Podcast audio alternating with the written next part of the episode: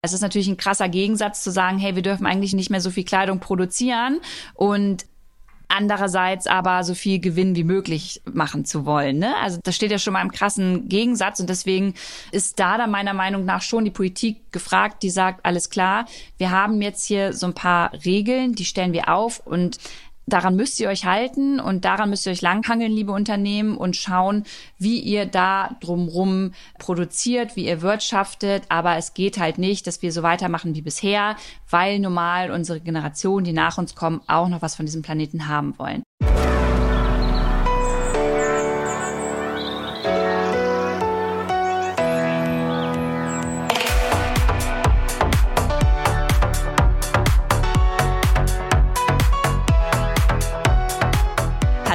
Herzlich willkommen zu Let's Live Clean, dem Podcast von EcoWare.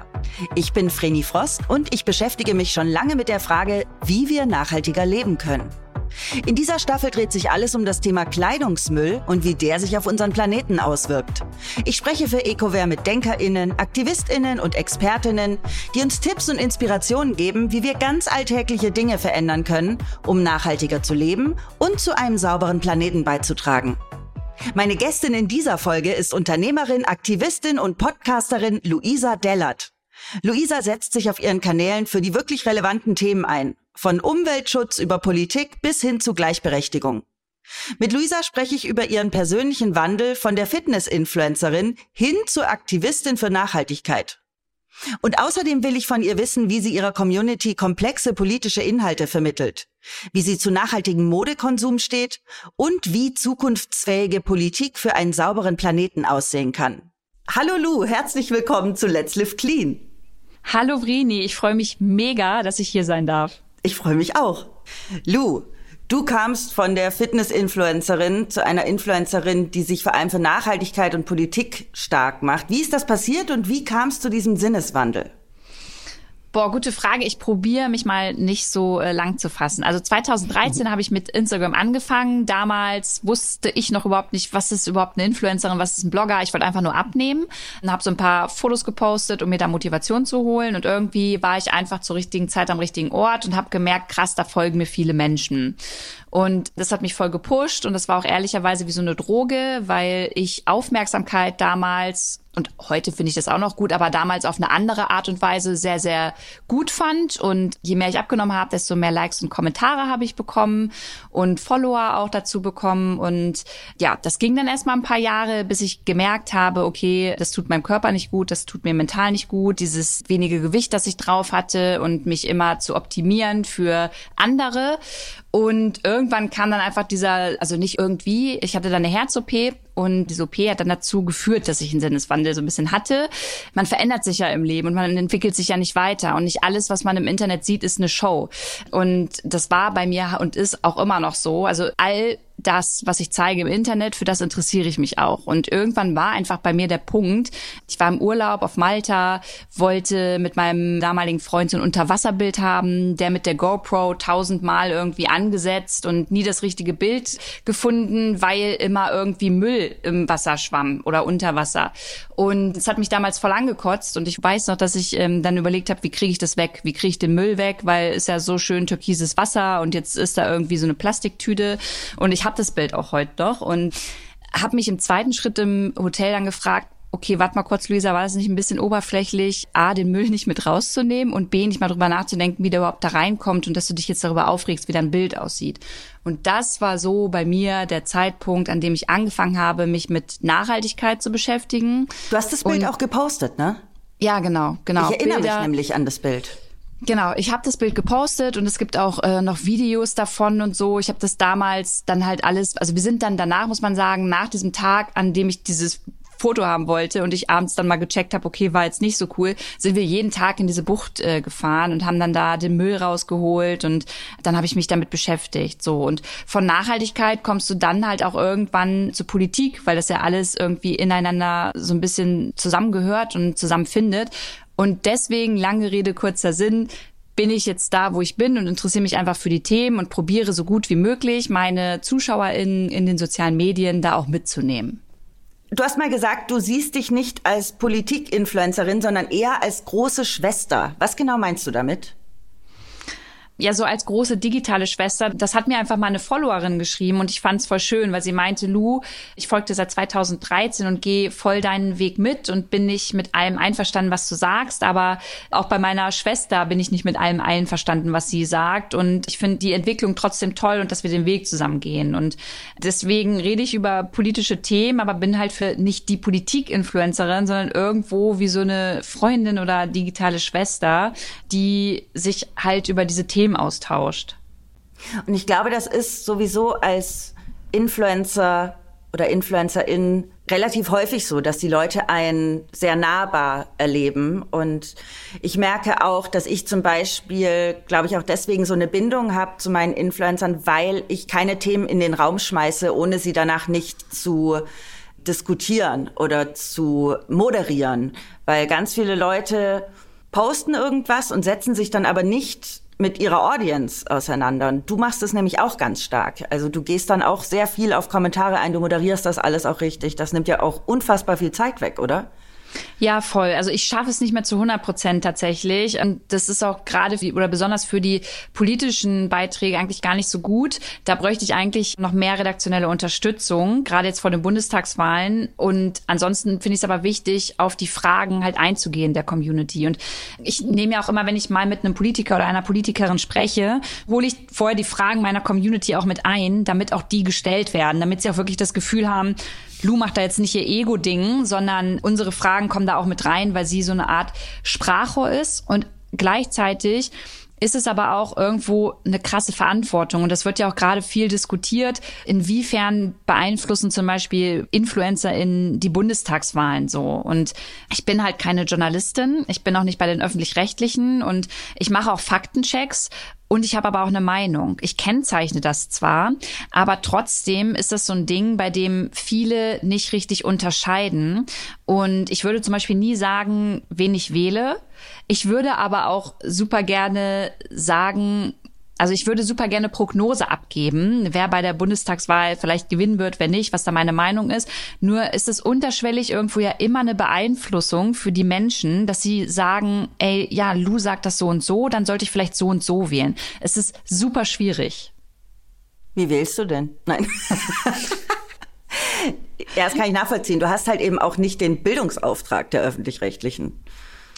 Nee, den Bildungsauftrag nicht, aber ich bin voll d'accord damit, wenn es auch für InfluencerInnen sowas wie so ein Regelwerk gibt, an das ich mich, also da halte ich mich ja so oder so schon dran, ja, aber dass es wirklich so ein Regelwerk gibt, dass man sagt, okay, wenn InfluencerInnen über gesellschaftspolitische Dinge sprechen oder Fakten raushauen, da müssen immer Quellen angegeben sein, so. Es muss gekennzeichnet werden, wann eine Influencerin eine Meinung oder einen Kommentar absetzt ja, oder halt einen Faktencheck macht. Genau. Genau, wie im ja. Journalismus.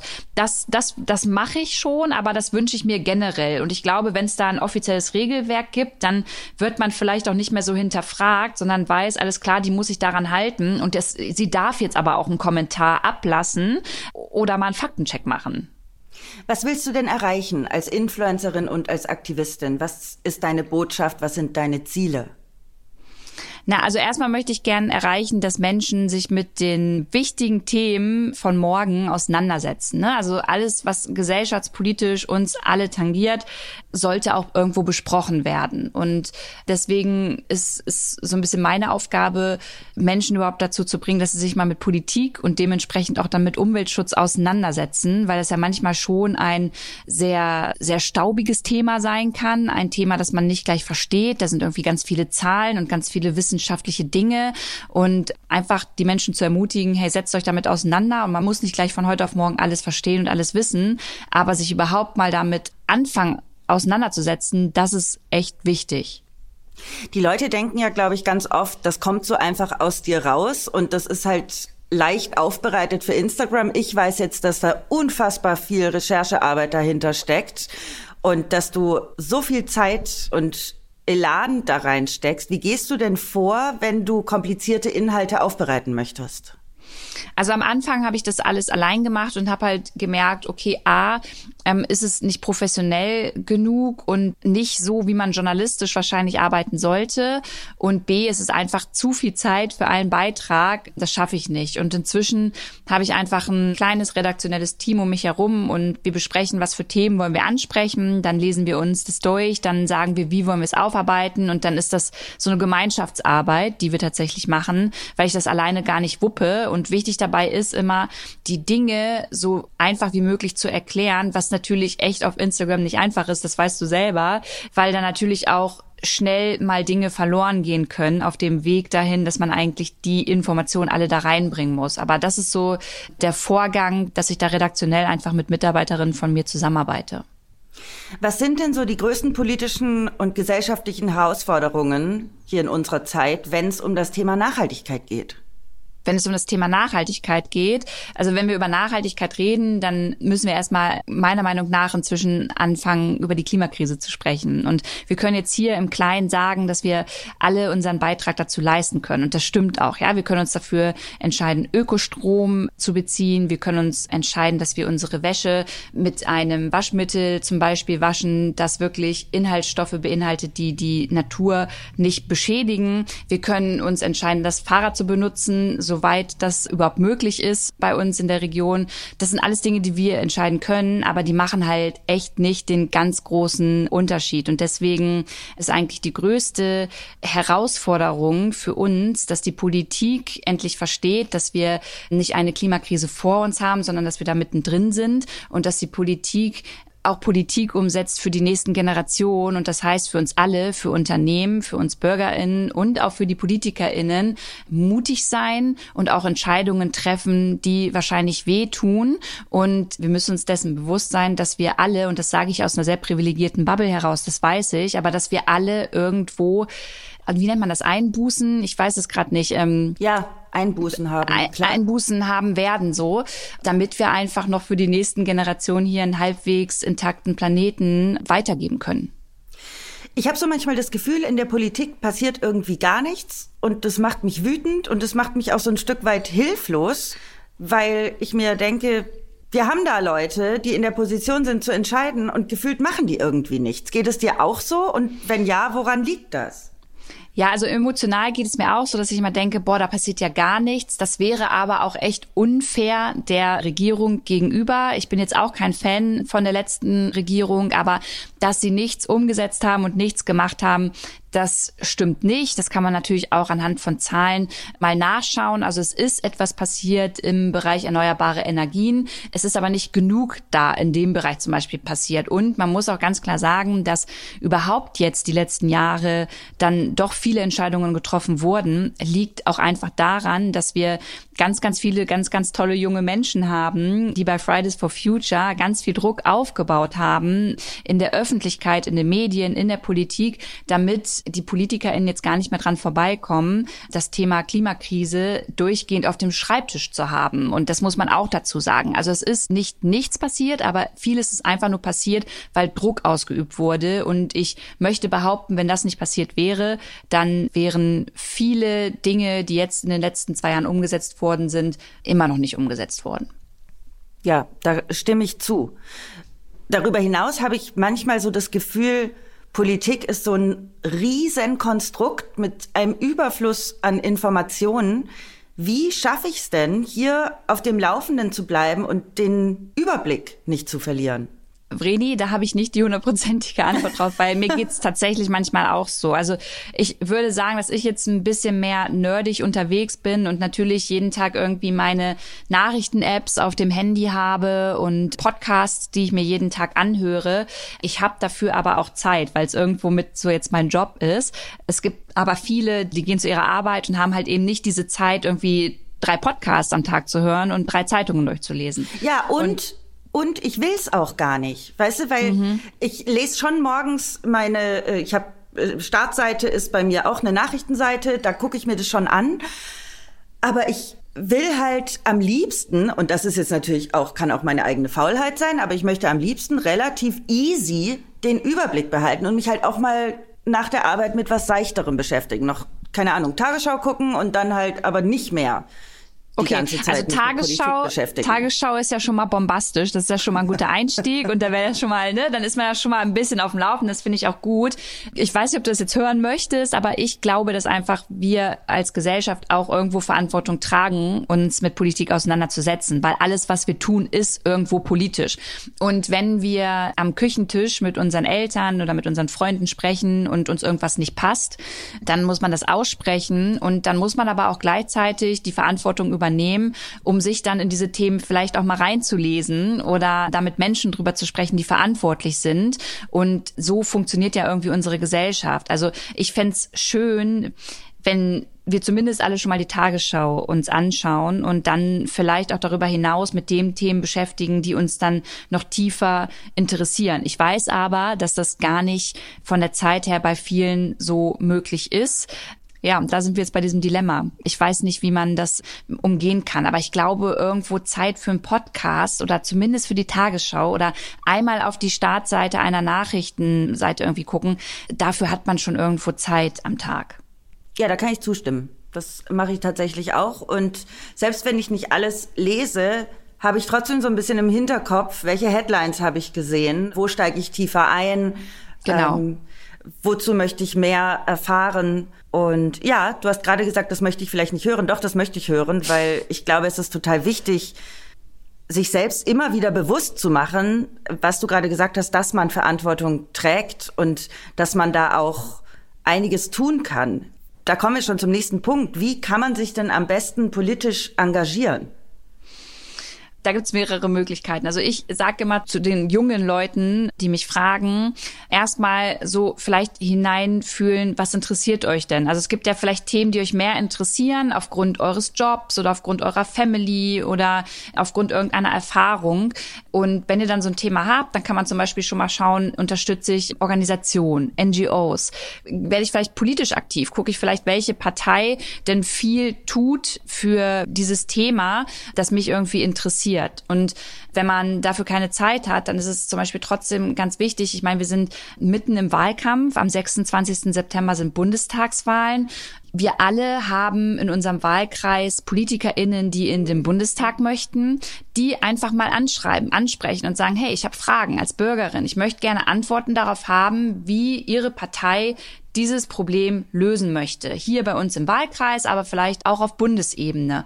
Auf Demonstrationen gehen, ja, wenn wir wissen, okay, da passiert gerade was Ungerechtes und ich möchte gerne Teil davon sein, um zu zeigen, dass das so nicht geht, dann kann ich auf Demonstrationen gehen. Also all diese Dinge sind irgendwie schon sich politisch einzubringen. Aber das fängt auch schon eigentlich in der Schulklasse an. Also wenn ich sage, hey, ich möchte gerne Klassensprecherin oder Klassensprecher werden, dann ist es auch schon politisch, weil man dazu beiträgt, eine ganze Gemeinschaft irgendwie zusammenzuhalten und zu schauen, dass da alle gehört und alle gesehen werden. Also es fängt wirklich schon im Kleinsten an und das vergessen wir oft, dass auch das schon Politik bedeutet.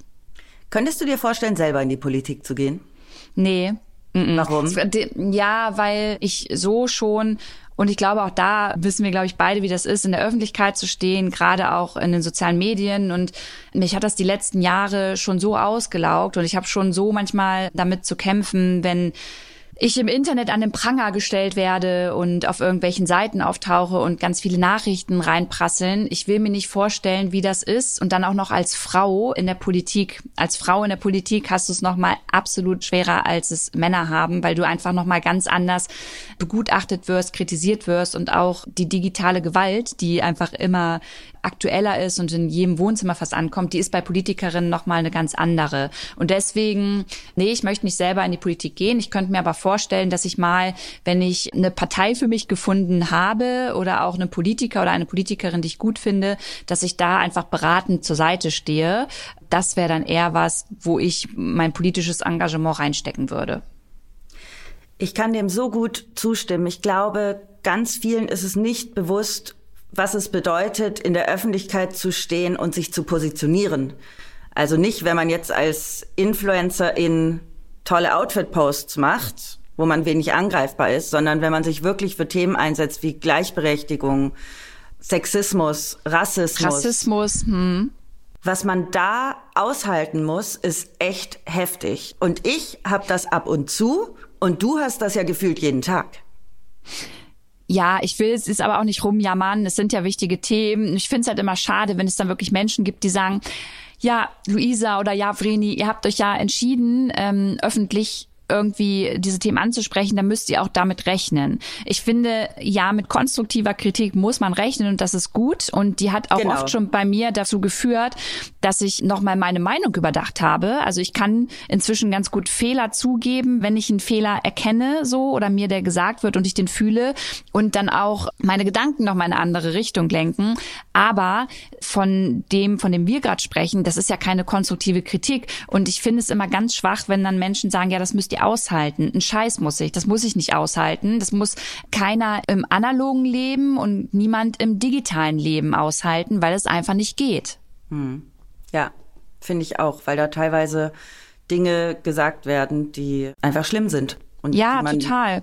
Die und man eben nicht aushalten kann voll und auch ungerecht. Also ich weiß nicht, wie es bei dir ist, aber ich sehe halt, und das ist natürlich auch diese Verführung durch die sozialen Medien, so, man hat das Gefühl, man kennt eine Person und dann hat man auch das Gefühl, man weiß, was diese Person den ganzen Tag macht und dann urteilt man ganz gemein oder sagt halt fiese Sachen. Ich weiß, letztens habe ich entdeckt, dass Frauen über mich ganz gemeine Sachen gesagt haben, was nochmal für mich schwieriger war, weil ich dachte, gerade wir Frauen sind in dieser Gesellschaft einem so krassen Wettbewerb ausgesetzt und die Medien machen aus uns immer ein bestimmtes Bild, dem wir entsprechen müssen. Dann ist es doch umso trauriger, dass wir untereinander uns dann auch noch so haten und so abfällige Sachen sagen müssen. Ne? Und von Männern ist das genauso schlimm, aber ich finde es von Frauen noch trauriger. Und deswegen, falls ihr ein paar gerade zuhören irgendwie, lasst doch da mal mehr supporten untereinander und auch in den sozialen Medien, wenn man sieht, okay, da ist, steht jetzt was Gemeines über eine Person, dann lasst doch mal sichtbar werden und dann ähm, die Person irgendwie supporten und so zeigen, ey, ich bin hier und ich sehe das halt nicht so. Das, das hilft halt einfach schon. Das stimmt, auf jeden Fall. Wir hatten gerade schon ganz kurz die Bundestagswahl angerissen. Wenn mhm. ich jetzt im September wählen gehe und mir die Rettung unserer Erde und Nachhaltigkeit und ein sauberer Planet wichtig ist, wie finde ich denn jetzt heraus, was, wen und wie ich überhaupt wählen kann? Das ist eine sehr gute Frage und da würde ich schon mal sagen, es ist voll wichtig, sich die Partei, also die Wahlprogramme der Parteien durchzulesen, sich vorher mal aufzuschreiben, okay, welche Themen sind mir denn am wichtigsten und dann auch mal zu schauen, auf welchen Seiten tauchen die denn auf? So, also bei der AfD ist es zum Beispiel so, da taucht Klimaschutz, das ist mir ein großes Anliegen, irgendwo hinten auf Seite 180 auf. Du liest dann wirklich 180 Seiten durch?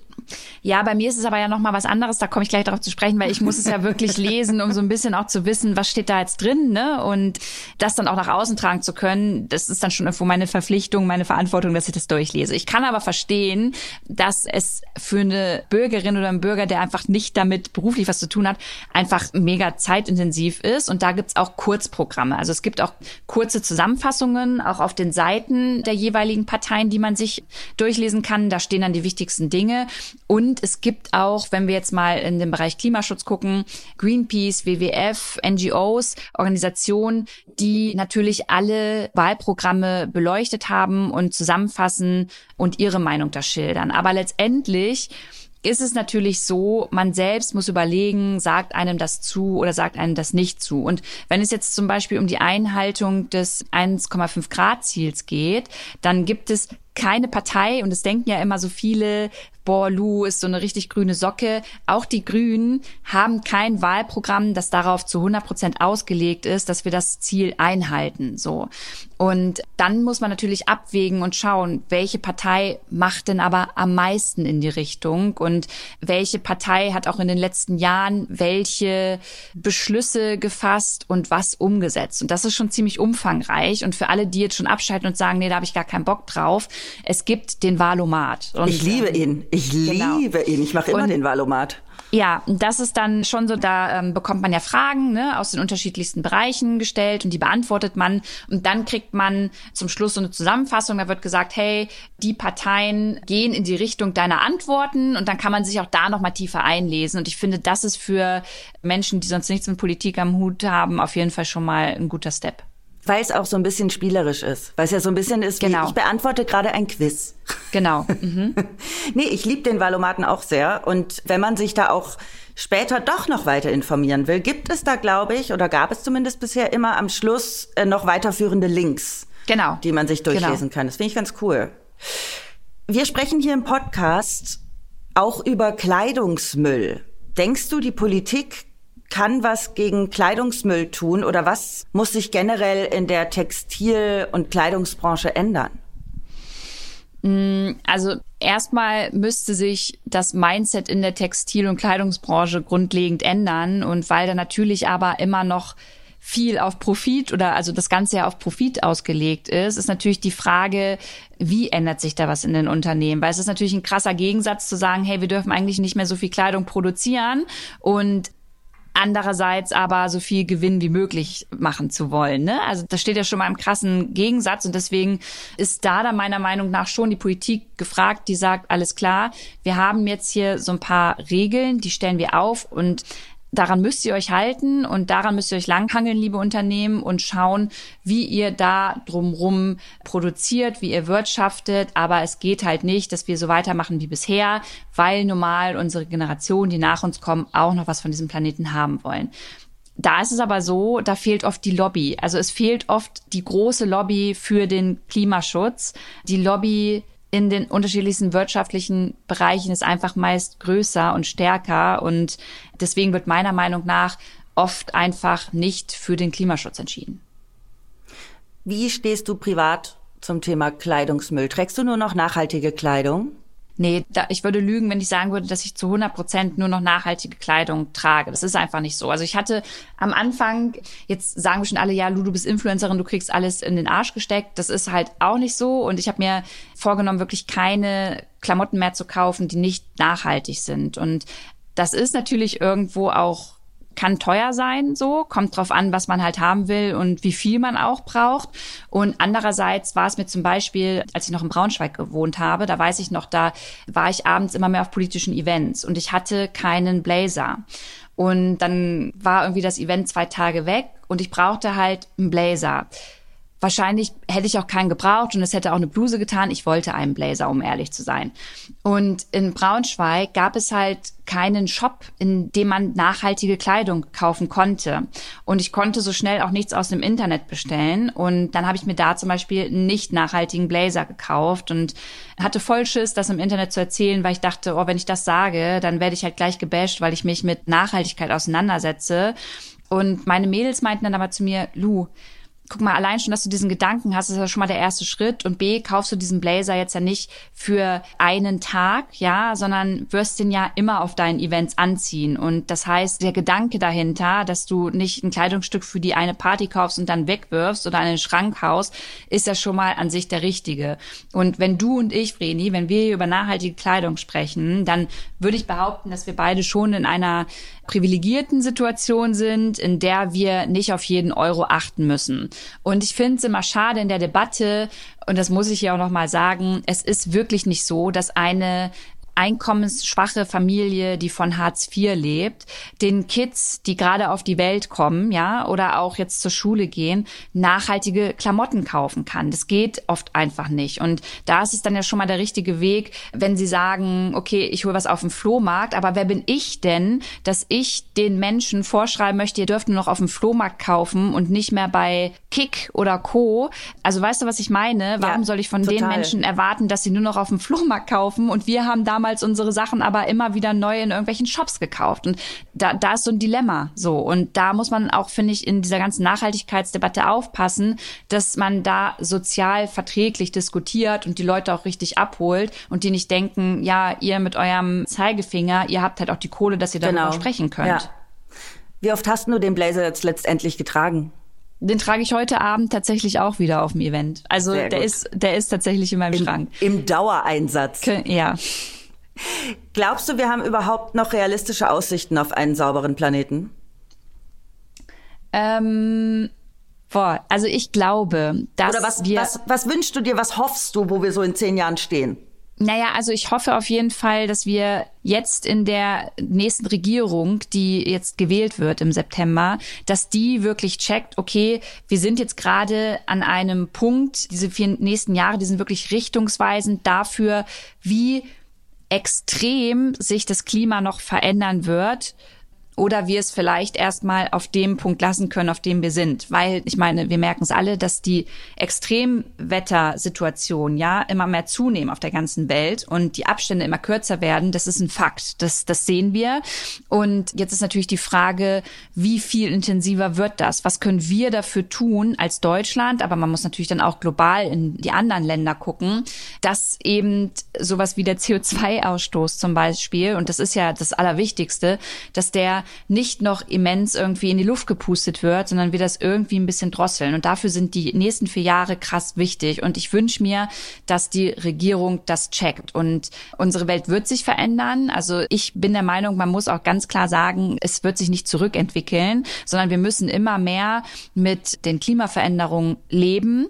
Und das bedeutet dann auch wieder, dass wir jetzt präventiv schauen müssen, Hochwasser, Dürre, Extremhitze, wie gehen wir da in unserem Land, in Deutschland damit um, wenn es soweit ist? Haben wir da was in der Schublade, was wir rausholen, dass eben keine Menschen sterben, dass wir eben daraus keine Katastrophe entwickeln und einfach innovativ schauen, okay, wie müssen wir damit leben? Abschließend zum Thema Leben will ich mit dir gern über das große Ideal nachhaltig leben versus die Realität sprechen.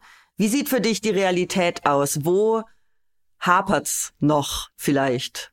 Also, als ich mit dem Thema Nachhaltigkeit angefangen habe, da dachte ich, ja Mann, von jetzt auf heute kein Plastikmüll mehr benutzen und ich bin jetzt hier die grüne Socke, damals noch aus Hornburg und krieg das jetzt alles voll nachhaltig hin. Und habe dann ja auch ein Buch geschrieben, habe dann so ein Selbstexperiment gemacht damals, inwieweit ich das nachhaltig hinkriege. Und das hat auch alles geklappt. Und irgendwann hat's mich krass unglücklich gemacht, weil ich für mich gemerkt habe, wenn ich nachhaltig leben will, bedeutet das auch irgendwo Abstriche machen. Ich schränke mich voll ein. Und bist du eigentlich Veganerin? Nee, ich bin nicht Veganerin, ich bin Vegetarierin. Okay. Mhm. Also bei mir zu Hause koche ich jetzt eh nicht viel. Ich bin immer essen und wenn dann halt mal Käse drin ist, dann esse ich den auch mit. So. Aber also Fisch und Fleisch ist für mich halt geht gar nicht. Und darauf komme ich auch gleich zu sprechen. Okay. Und ich habe für mich einfach jetzt gemerkt, dass ein bewusstes Leben bedeuten kann, dass man nicht fehlerfrei ist. Das bedeutet jetzt nicht, dass ich alle Menschen und mich dazu einlade, jetzt krass oft um die Welt zu fliegen und krass oft Fleisch zu essen, sondern wirklich anzufangen, einfach vielleicht ein bisschen bewusster darüber nachzudenken. Ich finde es gut, dass es Menschen gibt, die mega im positiven Sinne radikal sind und sagen, ich bin Veganer oder Veganerin. Ich fliege nie wieder. Ich kaufe wirklich nur noch im Unverpacktladen ein. Aber ich habe für mich gemerkt, dass ich das halt nicht bin, sondern ich mich irgendwo in der Mitte befinde. Das musste ich mir eingestehen. Und deswegen finde ich es gut, wenn es Menschen gibt, die sagen, Leute, ich habe verstanden, dass es scheiße ist, Fleisch zu essen, dass es nicht gut ist für unsere Umwelt. Und bisher habe ich irgendwie siebenmal die Woche Leberwurst gegessen, aber ganz verbieten lassen oder ganz verbieten möchte ich es mir selbst nicht. Ich mache es einmal die Woche. Dann ist das schon ein Big Step. Und gleichzeitig wäre es super, wenn Unternehmen immer mehr darauf hinarbeiten, vielleicht anstatt die Leberwurst dann einfach die vegane Leberwurst ins Supermarktregal zu packen, damit wir da irgendwie uns einfach entscheiden können. Also ich glaube, es braucht mehr diese Auswahl und dann ist es auch gar nicht mehr so weit weg, dass wir dann auch so entscheiden. Das mache ich ja genauso. Und zum Thema Plastik vielleicht noch eine Sache. Früher habe ich Kunststoffe zu 100 Prozent verteufelt und habe halt gesagt, geht gar nicht. Dann habe ich immer mehr mit Menschen, mit Unternehmen, mit WissenschaftlerInnen gesprochen und verstanden, wir kommen in manchen Bereichen gar nicht drum herum, Kunststoffe zu nutzen. In der Medizin zum Beispiel. Und das ist voll wichtig ist, hier in die Kommunikation zu gehen und zu sagen, ja, die Herstellung von Kunststoffen ist nicht geil, da werden endliche Ressourcen für aufgebraucht, aber wenn wir einen Kreislauf hinbekommen, in den Kunststoffe wirklich zu 100 Prozent recycelt werden und wir eben nicht mehr diese endlichen Ressourcen nutzen müssen, dann ist das schon ein Big Step. Und deswegen liegt mein Fokus heute darauf, auch so eine Message halt rauszugeben und nicht zu sagen, boah, Kunststoffe, Plastikverpackungen zu 100 Prozent scheiße, sondern zu sagen, hey, das ist nicht cool für die Umwelt und wir müssen unbedingt einen Weg finden. Und mit wir meine ich in erster Linie die Unternehmen, dass wir das Ganze in einen Kreislauf bekommen, dass wir Dinge wiederverwenden, dass wir das recyceln. Und ich glaube, dass wir BürgerInnen da mithelfen können, indem wir Unternehmen darauf ansprechen, indem wir fragen, hallo, warum ist eure Verpackung nicht zu 100 Prozent recycelt? Was bedeuten denn 70 Prozent recycelt bei euch? Wo gehen denn die anderen 30 Prozent her? Wie, wie macht ihr das? Also diese Fragen zu stellen, führt ja gleichzeitig dazu, dass die Unternehmen unter Druck sind, sich zu rechtfertigen und auch Lösungen zu zeigen. Und ich glaube, das ist der richtige Weg. Ich glaube auch, dass Kreislauffähigkeit einfach ausschlaggebend dafür sein wird, wie wir in Zukunft unser, ja, unseren Alltag und unseren Konsum gestalten. Von dir wird immer erwartet, dass du 100 Prozent gibst. Du hast mal gesagt, am besten sollst du nur noch nackt über die Straße laufen und Luft einatmen. Und du hast auch richtig erkannt, wie es auch jedem anderen gehen würde, du wirst niemals zu 100 Prozent alles richtig machen können. Aber was macht diese Erwartungshaltung mit dir? Wie gehst du mittlerweile damit um? Am Anfang hat die mich Körre gemacht und ich hatte voll Schiss, auch mal in die Kamera zu halten, dass ich auch mal eine Plastikflasche kaufe. Das hat mich voll unter Druck gesetzt und ich hatte immer Angst, dass die Leute mich total fertig machen dafür und dann sagen, hey, guck mal, sie redet über Nachhaltigkeit, aber sie kauft eine Plastikflasche. Inzwischen ist es so, dass ich akzeptiere, dass es Menschen gibt, die es auch immer weiterhin so machen werden, aber ich für mich ein ruhigeres Leben habe, wenn ich ganz transparent mit meinem Alltag umgehe. Das ist ja immer so. Also solange ich immer mega transparent und offen bin, nicht irgendwas verheimliche, nicht lüge, nicht irgendwas für Instagram entwerfe, brauche ich auch nie Angst haben, dass irgendwer mir ans Bein kacken kann, weil ich einfach ehrlich bin. Und deswegen, es war als auch vor, weiß ich nicht, vor drei Wochen wollte ich probieren, Urlaub zu machen und ähm, bin geflogen und auch damit bin ich ganz transparent umgegangen. Sind tatsächlich schon ein paar Follower in mir zuvor gekommen, aber damit normal umzugehen und das zu sagen und zu sagen, hey, ich weiß, dass das nicht komplett geil ist, aber ich mach's halt, weil ich das jetzt einmal machen möchte und zeig's einfach, weil ich halt ein Mensch bin, macht mich irgendwie dann doch weniger angreifbar. Das ist, glaube ich, ein echt guter Weg, diese Transparenz, sowieso in sämtlichen Alter, Bereichen. Ja, voll. Ja. Vielen Dank für das tolle Gespräch. Vielleicht gibst du uns zum Schluss noch einen Wunsch, einen Tipp, wie wir alle den Planeten sauberer gestalten können in unserem Alltag. Ja, zum einen einfach wirklich in sich hineinhören und mal schauen, kann man denn etwas in seinem Alltag verändern? Ich denke, es gibt in jedem Alltag etwas es muss nicht immer das sein, was andere machen, sondern man kann klein anfangen. Es fängt übrigens auch schon damit an, dass man sagt, wenn man sich Klopapier kauft, Leute, und äh, das aus der Tüte rausholt, dass man die Tüte einfach aufhebt, um da seinen Müll reinzuhauen. Ja, also so eine kleinen Steps retten jetzt nicht komplett die Welt, aber die schaffen ein Bewusstsein dafür, dass man irgendwie anders in seinem Alltag mit Dingen umgehen kann. Und das zweite Ding ist, bitte, bitte, liebe ZuhörerInnen, lasst uns als Gesellschaft nicht immer mit dem Finger auf uns zeigen, lasst uns nicht immer vom Schlechtesten ausgehen, wenn wir mit einer Person reden oder sie hören oder etwas über sie lesen. Lasst uns ein bisschen offener sein, auch mal Fehler zulassen, die natürlich konstruktiv kritisiert werden dürfen, aber denkt bitte einfach immer daran, dass wir alle unsere Fehler haben und dass es irgendwo menschlich ist und dass eine Gesellschaft, in der wir mehr miteinander und mehr Zuhören erzeugen, eine Gesellschaft ist, die wir morgen brauchen. Und mein Tipp ist ja auch noch zu dem Thema Zeigefinger. Ich sage ja immer, ich find's viel schöner, jemandem die Hand zu reichen, als mit dem Finger auf denjenigen zu zeigen. Voll schön, und ja wenn euch irgendwas ganz krass triggert an der Person, was jetzt nichts mit wirklich Hardcore-Themen zu tun hat, dann hilft es manchmal auch in sich hineinzuhören, weil es oftmals was ist, was einen selber unterbewusst stört an einem selber, was man auf jemand anderen ablädt. Deswegen lohnt immer auch erst der Blick nach innen. Ey, richtig schön, Vreni. Danke, da werde ich dich auf jeden Fall mal in Zukunft mit zitieren. Voll gerne. Ich habe das total gelernt an mir selber. Wenn ich irgendwie Neid oder Missgunst verspürt habe oder Wut auf jemanden, dann habe ich eigentlich meistens etwas in mir drin gehabt, was nicht gestimmt hat. Und das habe ich gelernt. Ey, das ist voll Und, schön. Ja, Und das, damit gehe ich total gut durchs Leben, weil ich immer erst in mich reingucke, wenn ich irgendwelchen Groll verspüre. Und dann löst sich der meistens auch auf, wenn ich ehrlich mit mir selber bin. Und das ist nämlich das Ding. Ganz viele von uns sind nicht ehrlich mit sich selbst. Und das lohnt sich aber. Ist ein harter Weg, aber es lohnt sich. Ja, und Vreni, eine Sache vielleicht noch, weil ich, ich erkenne mich da voll drin wieder. Ich glaube, manchmal ist es menschlich und ich glaube, manchmal darf man das auch zulassen, aber dann muss man sich deine Worte halt immer wieder irgendwie in den Kopf hervorrufen und dann nochmal runterholen. Ich glaube, so zu 100 Prozent wird man das nicht abstellen können, weil es auch einfach menschlich ist. Aber ich glaube, total. Der Weg, den du gerade genannt hast, damit umzugehen, das ist der richtige. Lu, danke für dieses wunderschöne und sehr lehrreiche Gespräch für mich. Ich danke dir. An Luisa sieht man total schön, wie ein Wandel im Denken stattfinden kann. Von der klassischen Fitness-Influencerin hat sie sich zu einem richtig großen Vorbild für sehr, sehr viele Social-Media-User entwickelt. Und das Tolle an ihr, finde ich, ist, dass sie ihren persönlichen Wandel auch mitgenommen hat in die Community und so ganz, ganz viele Menschen inspiriert, ihr Leben zu verbessern und zu einem sauberen Planeten beizutragen, worum es ja hier auch geht. Und zu guter Letzt gefällt mir die, ich sage jetzt mal, Gesamtverantwortung, die sie anspricht. Denn sie sagt, es reicht nicht, dass wir nur auf die Politik hoffen, dass die Politik etwas verändert, sondern auch wir, wir alle können unseren Beitrag dazu leisten. Weitere Infos zu Luisa findet ihr auf luisadellert.com und natürlich auf Instagram, Facebook und YouTube. Mehr über das Engagement von EcoWare erfahrt ihr unter ecoware.de. Alle wichtigen Websites, Social Media Kanäle und alle weiteren Infos findet ihr natürlich wie immer in unseren Show Notes.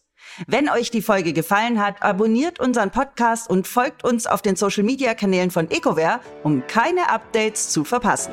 Vielen Dank fürs Zuhören, eure Vreni.